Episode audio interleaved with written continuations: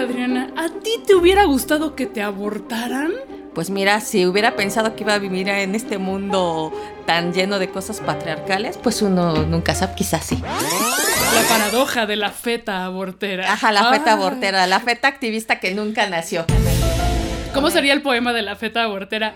Mami, ya estoy lista para luchar por tus derechos, pero me vas a abortar. Por cierto, vamos a sembrar un pañuelo verde aquí en el estudio para que digan, ¿y este pañuelo verde? Va a llegar un no sé por qué hueles a sangre. Este pedo de escuchar a nuestro feministómetro. Estamos menstruando más que. Y que fuera una mujer era ¡Wow! Esto es Macho en Rehabilitación. O bueno, macho, macha, mache, machx. Lo escribimos con X porque todas las personas, independientemente de nuestro género, tenemos mucho que aprender y desaprender. Y también porque nos gusta hacer enojar a los detractores del lenguaje incluyente. con plaqueta.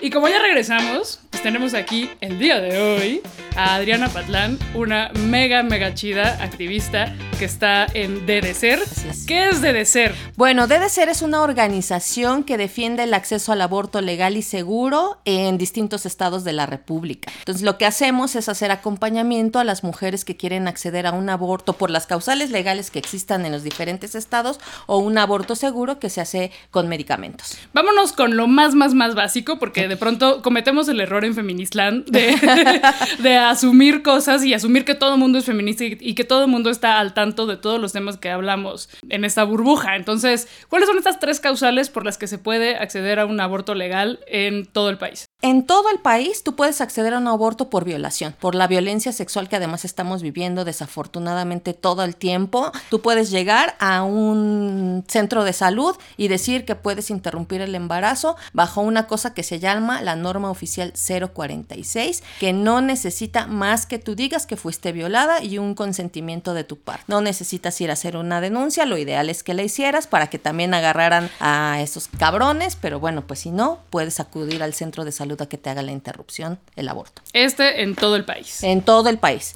Y cambia dependiendo del lugar donde vives. Y este es un gran debate que nosotros también queremos cambiar. Porque hay distintas razones por las que puedes abortar. No es lo mismo las razones que hay en Hidalgo, que hay en la Ciudad de México o que hay en Oaxaca. Entonces, dependiendo del estado donde vives, son las causales que existen. Entonces, hay que meterse a páginas como las de DDC, como las de Gire, o googleas cuáles son las causales, las razones por las que puedo abortar en Tamaulipas, en Hidalgo, en el Estado de México y te salen. Entonces varían. Puede ser el que el estado que menos tiene son Querétaro, que son dos, y el estado que más tiene es Tlaxcala, que tiene seis. Entonces hay distintas razones. Búsquennos si necesitan acompañamiento, porque para eso estamos.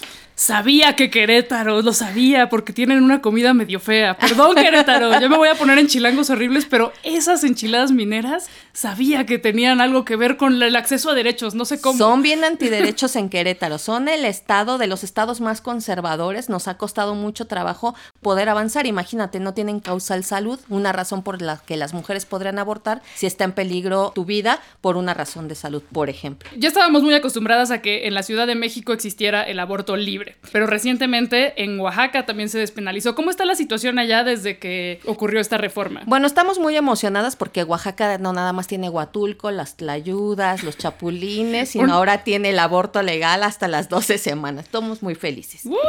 Entonces, bueno, pues lo mismo que la Ciudad de México, tú puedes interrumpir un embarazo o abortar hasta la semana 12 sin ser criminalizada. Entonces, igual puedes acudir al centro de salud o puedes a buscar a tu activista de confianza con la cual puedes también hacer este procedimiento con medicamentos que es muy sencillo y que es fácil de realmente realizar. Recientemente también estábamos muy emocionadas porque en Hidalgo estaba a punto de despenalizarse, pero no ocurrió. ¿Qué Pues- pasó? ¿Qué pasó, Hidalgo? ¿Qué pasó?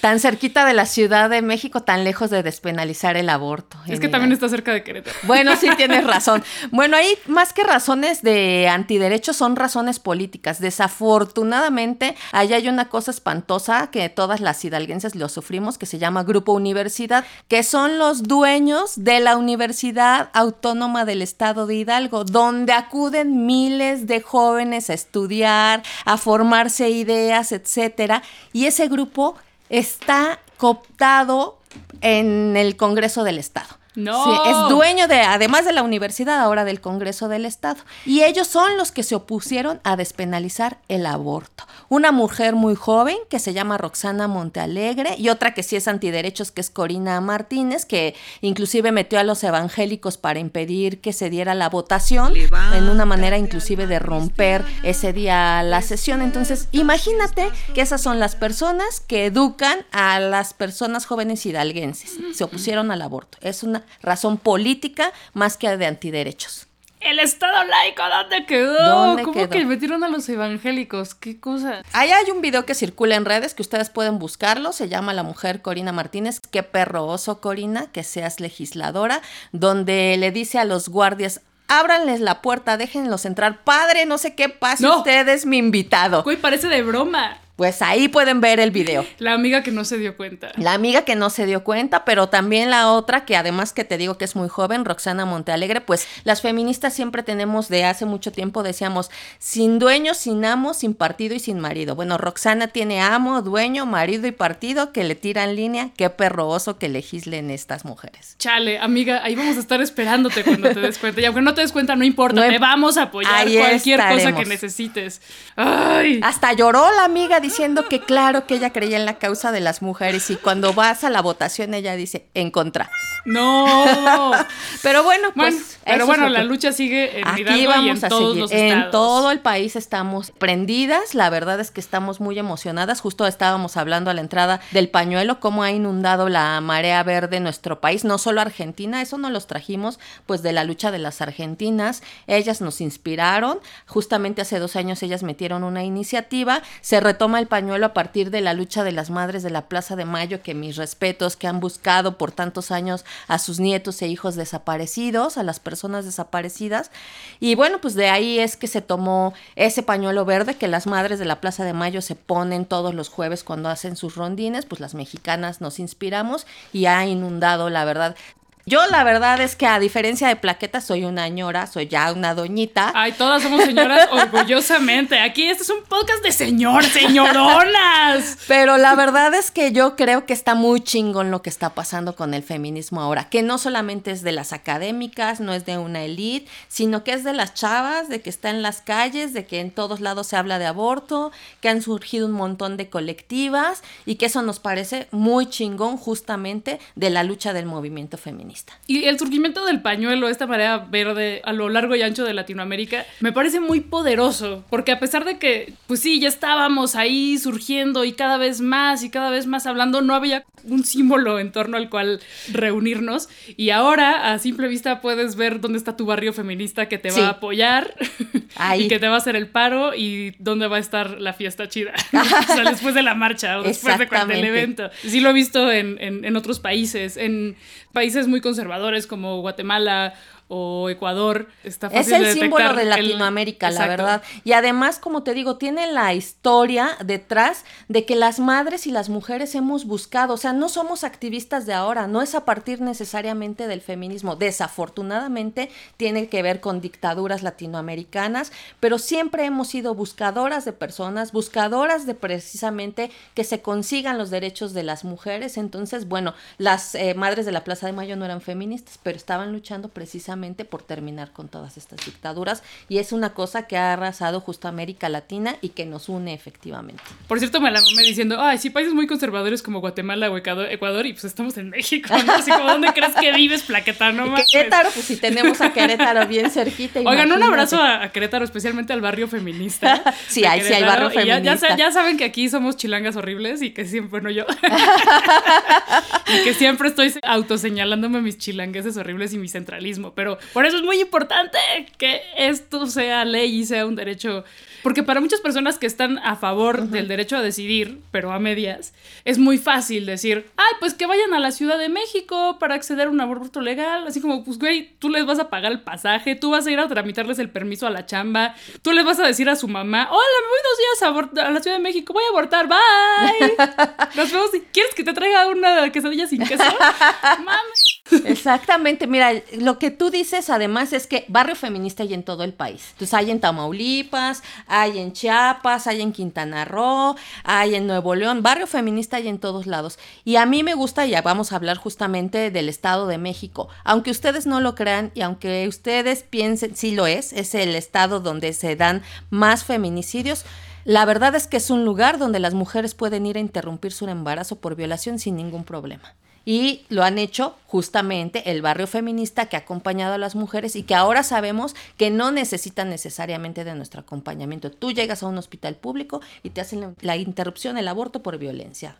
Porque en otros estados, aunque esté en la ley, aunque esto esté en el papel, en la práctica ponen muchísimas trabas para que las mujeres y niñas puedan acceder a un aborto seguro y legal. Sí. como legal y seguro, porque suena ilegal, ¿no? Entonces, no, sí es legal, sí es legal. Sí es legal, sí, es legal. Y además, bueno, también contarte que lo mismo pasa en Hidalgo, lo mismo pasa en Tlaxcala. No lo despenalizamos, hubiéramos querido, pero también hay compañeras del barrio feminista que han luchado muchísimo y que hemos inclusive tenido casos de trata de niñas y adolescentes que además de hacer el aborto, la interrupción legal del embarazo, las hemos sacado del tema de la trata, de la violencia extrema en Tlaxcala. Hemos tenido, y está horrible que lo platique, pero sí hemos tenido inclusive niñas de 4 o 5 años y que la mamá era adolescente y que vivió un tema de violencia extrema y que además de estar embarazada la mamá, también la niña por el violador que vive en su casa porque son desafortunadamente las personas más cercanas, el primo, el tío, el esposo, la pareja, el padrastro, etcétera, ¿no? Entonces, Ahí el barrio feminista ha logrado también que se pueda acceder a un aborto. Tú también búscalas en las páginas. Eh, no te dejes convencer por las autoridades de no, aquí no se puede. Sí, sí se puede y si no te armamos un desmadre. Y ahí estamos nosotros para armarlo junto con ustedes. Por eso es muy importante estar muele y muele y muele y muele repitiendo, repitiendo esta información. Así es. Eh, sobre la Ciudad de México, ¿Qué tal está el servicio en las clínicas públicas? Pues la verdad es que nosotras, a partir de que ustedes oigan esto, nos gustaría que nos dijeran qué tal están. Nosotros tenemos un filtro, pero también saben que somos activistas, ¿no? Entonces, claro que si la Ciudad de México sabes que vas de una organización como que la piensan en hacerte una cosa como de, ay, traiga su folder amarillo, le hace falta una pluma azul, no puede pasar si no trae su credencial. La piensan si tú dices que vienes de una organización civil, pero ya nos hemos dado cuenta que mujeres que no vienen acompañadas de activistas les piden 50 pesos porque no hay insumos, una pluma azul porque si no, no pasa, venga mañana porque ya no hay fichas. Entonces ayúdenos, nosotras sabemos muchas cosas, esperamos que este gobierno que se dice feminista al frente de una mujer como Claudia Sheinbaum estuvieran mejor los servicios que como estuvieron en otros gobiernos, la verdad. Entonces ayúdenos, sí lo sabemos, pero si ustedes nos mandan todo lo que les ha pasado en las clínicas, si han acudido a la interrupción legal del embarazo, avísenos porque todo eso lo haremos llegar al gobierno de la ciudad para exigir que ese servicio siga siendo de calidad como siempre se planea. Claro, eso es lo que pasa en todos los servicios de salud, que muchas veces, porque es gratis, te tratan mal, o, o sea, gratis entre comillas, no se ven las comillas porque esto es solamente en audio, mis comillas de aire. Así como no es gratis porque estamos pagando un montón de impuestos. y no pueden salir con este tipo de cosas, ni negarte los servicios, ni inventarse requisitos, porque todas sabemos que es dependiendo del día, del humor, de quién te toque, cómo te atienda, y se inventan, o sea, no solamente en salud, sino en todos los servicios, sino en todos los servicios públicos, se inventan cosas que no existen. Entonces, desgraciadamente nos toca a nosotras súper informarnos, estar blindadas contra este tipo de negativas y pues tener redes de acompañamiento de, chavas que saben, ¿no? También como para preguntar, oye, me acaban de decir esto, ¿qué les respondo? Tener ahí como una red de amigas, abogadas, médicas, Sí, y la verdad es que yo creo que acabas de decir una cosa muy importante y lo decías al principio del programa. Esta información tiene que llegar a todas las personas, por eso tiene que dejar de ser con estos términos legales y médicos que nadie entiende, tiene que ser una información que entiendan todas las personas, entonces a eso aspiramos realmente, a que tú no necesites ni un activista, ni una abogada, ni una médica, porque es una información que deberían de manejar todas las niñas, adolescentes y mujeres en este país, pero mientras eso sucede, aquí vamos a seguir y eso es lo que hacemos, ¿no? Dado que en la escuela, perdón, dado que en la escuela no nos hablan de nuestros derechos, sino que nos hacen aprendernos unas leyes ahí como todas abstractas de Exacto. memoria, pero estas no, estas no, no se nos vaya a ocurrir acceder a ellas. Exacto. Entonces tenemos que, nos toca informarnos aparte. de- Sí, no, y yo creo que también está increíble que además de la DDCR existan muchas otras colectivas, no somos las únicas, porque luego dicen, no, ¿quién es mejor? No, yo creo que en este Feministland nadie es mejor que otras. Tú tienes la autonomía de decidir, ah, pues a mí me parecen mejores, me caen más chido las DDCR o las Fondo María o quien sea, entonces tú estás en posibilidad, no es un servicio mejor que otro, es la autonomía, la decisión tuya y habemos muchas, hay colectivas más chiquitas, en Puebla ahorita estoy recordando unas compañeras que además este, son lesbianas y son unas chingonas haciendo arte para difundir precisamente el tema del aborto que se llaman El Taller, por ejemplo. Hay otras en Tamaulipas y en Nuevo León que se llaman Hablemos de Aborto. Hay un chingo de colectivas que usted puede buscar en internet. Su barrio feminista, ahí está en todos lados. Hay una máxima en Feministland, una frase que siempre repetimos que es, el aborto va a seguir ocurriendo, sea legal o no sea legal. La diferencia es la seguridad que tú tengas a la hora de practicar un aborto Así es. y también que pueda haber como esta, este sentimiento de inseguridad. Estás haciendo algo de comillas, comillas ilegal. Bueno, justo acabas de dar una cosa muy importante. El aborto, aunque lo hagas fuera de la ley, porque pasa, y sí se tiene que hablar, sí ocurre que lo haces, o sea, sin despenalización, las mujeres hidalguenses, por ejemplo, van a seguir abortando, pero bueno, es seguro. Y ahora hay un asunto de hacerlo con medicamentos. Exacto. O sea, básicamente eso iba. Lo dije todo mal, pero a eso iba. No, no, está bien. que todavía existe mucho la idea de que un aborto, al ser ilegal, va a ser como con un gancho oxidado. No. O con unas hierbas que quién sabe qué son. O que no, hay que dejar de relacionar la clandestinidad de un aborto, Exacto. una clandestinidad a la cual nos han orillado por no dejarnos acceder a esto que debería ser un, un derecho, pero esto no quiere decir que sea inseguro, sino que ocurre bajo el protocolo de la Organización Mundial de la Salud, ocurre generalmente eh, cuando personas que están informadas y que están siguiendo este protocolo te dan un acompañamiento y básicamente no pasa nada, o sea, aborte en casa, hágalo usted misma. Hágalo usted misma, porque también le estamos quitando el poder a los médicos y el dinero, porque nosotras también sabemos que disque aliados, pero bien que te cobran un chingo de dinero por dos pastillas que son mucho más baratas y que si tú buscas en internet, porque estamos además bajo el acceso al derecho a la información, tú ah, buscas esta información y va a aparecer, inclusive también muchas colectivas a eso se dedican en todo el país a difundir esta información. Y ahí viene el protocolo de la Organización Mundial de la Salud, cómo te lo debes de tomar, bajo qué condiciones. Y bueno, fuera del aire platicábamos que además Todas las mujeres pasamos en algún momento por el tema del aborto. Forma parte de la vida reproductiva de las mujeres. Entonces, siempre conocemos a alguien que se dio cuenta y que quiso hacerlo eh, bajo estas condiciones con medicamentos. O alguien que, bueno, tuvo una menstruación como que le pareció fuera de lo normal, un coágulo ahí, pero a lo mejor no se dio cuenta que estaba teniendo un aborto espontáneo. Era la feta abortera. Era la feta abortera, que nunca va a llegar a ser activista. Pero es que esto a mí me parece una diferencia abismal, eh, generacional. Al menos en la clase media, ¿no? Esta burbuja de la clase media. Porque en mis tiempos, cuando era ilegal, sí que escuchabas estas historias Sí. de morras que iban con la médica, el médico que nada más quería el varo, que no tenía una visión social de género que ahora también damos por hecho. Y te vendían un misoprostol y un. ¿Cómo se llama el otro?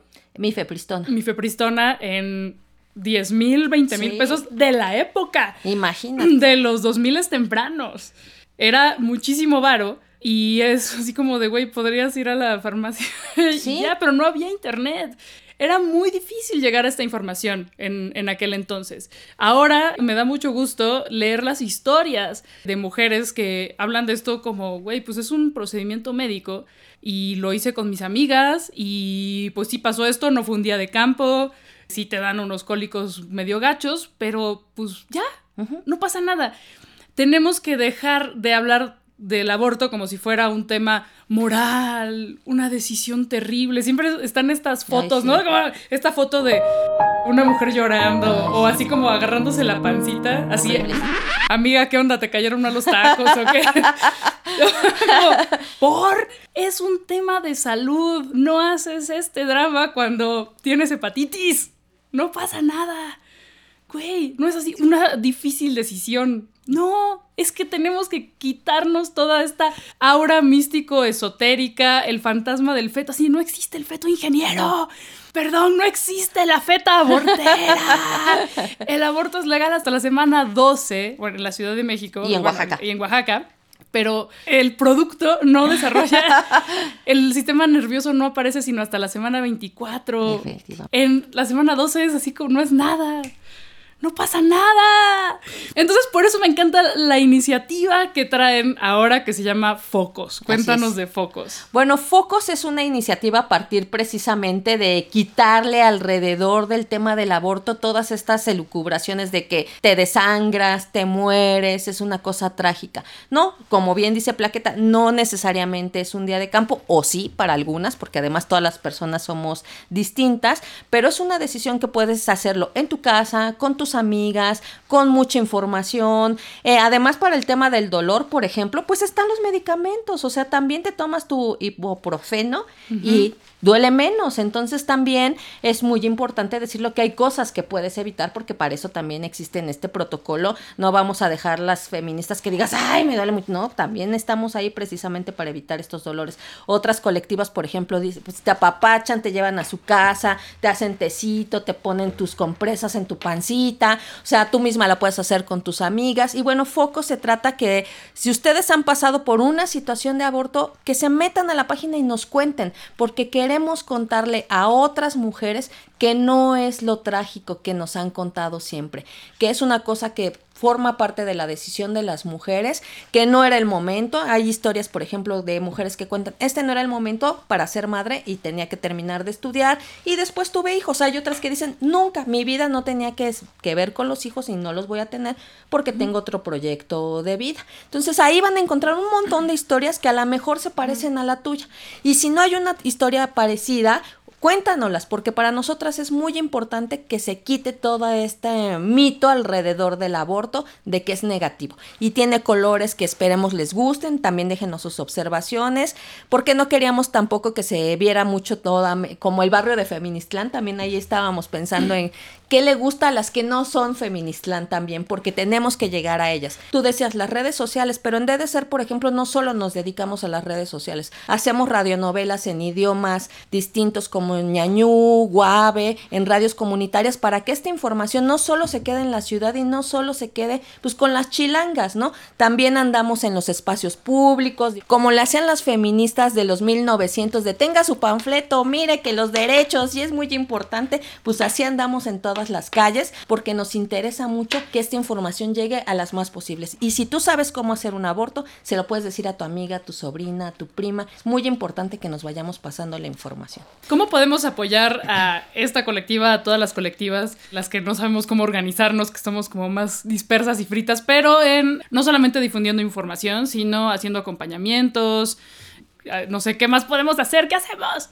Pues mira, la verdad es que en este momento es muy importante para nosotras que además de que difundan la información, ya ojalá que luego la que también invite, pero sí estamos pasando por una crisis del tema de fondos, por ejemplo, ¿no? Entonces, bueno, ya luego vamos a buscar cómo vamos a seguirnos fondeando, porque nosotras sí traemos eh, chavas, morras de muchos lugares a la Ciudad de México, pero también, bueno, ya les estaba contando el caso de Tlaxcala. No solo resolvemos el tema del aborto, desafortunadamente vivimos mucho el tema de la violencia y nos ha tocado niñas, eh, les quiero contar un caso de niñas que tuvimos en el Estado de México, una niña de 10 años en un taller que dimos Su mamá nos buscó y nos dijo, a mi niña le está pasando algo, necesito que hablen con ella. La niña, bien valiente, le, nos dijo lo que estaba pasando, estaba embarazada en una situación de vulnerabilidad y de pobreza en un lugar del Estado de México complicado. Bueno, nosotras ya acudimos, hicimos el acompañamiento. Esa niña tan valiente regresa a su escuela y otra compañera le dice, ¿por qué faltaste tanto a la escuela? ¿Por qué no has venido? Pues es que me pasó esto y esto, estuve en el hospital, le conté a mi mamá. Pues, ¿qué creen? Que a partir de esa historia se destapan otros seis casos de niñas. En esa escuela estaba el violador. Era el director de la escuela. Hijo de la verdad. Nosotras queremos quemar la escuela, pero nosotras ahorita que no sé cómo le hacemos es también nosotras a lo largo de estos años hemos aprendido qué quieren las víctimas. Nosotros queremos quemar la pinche escuela, cortarle todo al hombre, pero no es lo que yo quiero, no es lo que los activistas queremos o necesitamos, es juntémonos con las familias, juntémonos con esas niñas y resolvamos qué quieren ellas. En esas comunidades tan pequeñas todo se sabe. Y las madres nos dijeron, yo no quiero que las niñas carguen con esa situación alrededor porque van a crecer aquí, no queremos que sean señaladas, que todo se quede en secreto. Así lo decidieron ellas y así lo respetamos nosotras. Hicimos la interrupción, pero hicimos también todo un trabajo de investigación con una jueza afortunadamente a la que apreciamos mucho y que hizo toda la investigación, está en la cárcel con 100 años de condena ese hombre.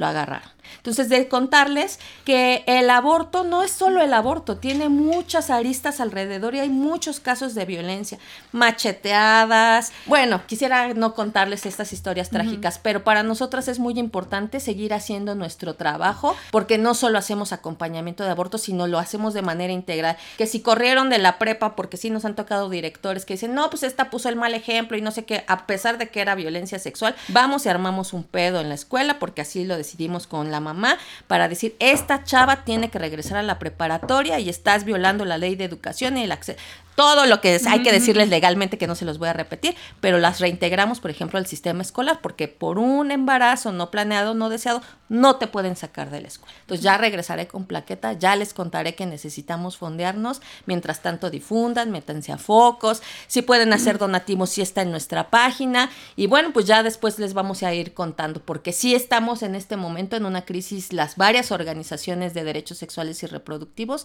de decir qué vamos a hacer, es una manera de reinventar inventarnos también y de pensar, pues, cómo seguimos haciendo lo que nos gusta. Entonces, cáiganse con la lana. No se queden callados ni calladas cuando vean uno de estos casos. Intervengan, pregunten en donde sea, ¿no? Busquen al barrio feminista de su comunidad para ver qué se puede hacer, porque sí se puede hacer, sí se pueden hacer cosas para detener estas situaciones, para que sí haya consecuencias, para sentar un precedente. Así es. Para que ya los machos que no se quieren rehabilitar entiendan de alguna manera. No, y hay un llamado también yo creo que a los hombres, porque creo que también es una reflexión que tienen que hacer los machos. Las mujeres ya sabemos muchas cosas acerca de la violencia y estamos haciendo nuestra propia chamba y nuestra propia reflexión. Los hombres necesitan repensarse este mundo y esta masculinidad en, tóxica completamente en la que han crecido. También ellos tienen, porque ¿quiénes son los violentadores? Ellos. Sí, sí, sí, sí, y, y entender que tienen que soltar este discurso de no todos los hombres, pero yo nunca he violado a nadie. Pues sí, pero tienen un pacto de silencio. Porque estoy segura de que hasta el más impoluto en su currículum de hombre ha, se ha quedado callado ante un caso de violencia que ha presenciado. Sí. Y ha solapado a otros. Tienen que romper ese pacto de silencio. Así es. Eso es una manera de comenzar, de no pasarse por los chats fotos de las morras, de que si tú ves que a alguien le están alcoholizando y le quieren hacer algo, impedirlo. Sí se puede. Hay que romper el, pacto, el pacto patriarcal. Si tu compa no quiere pasar la lana a su ex, Ex. de los hijos, eso es así clásico.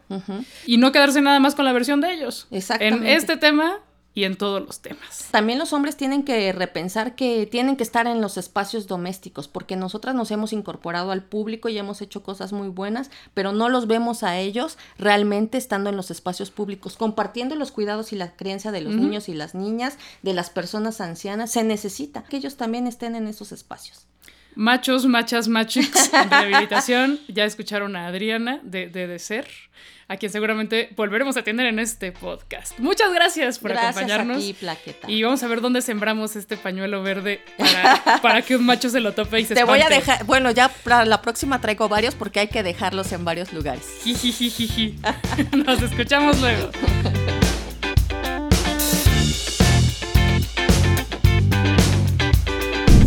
Conductora Tamara de Anda. Invitada, Adriana Patlán. Productor, José Luis Nava. Esto fue una producción de Máquina 501 para el mundo. De nada, mundo. Productor ejecutivo, Manny Mirabete.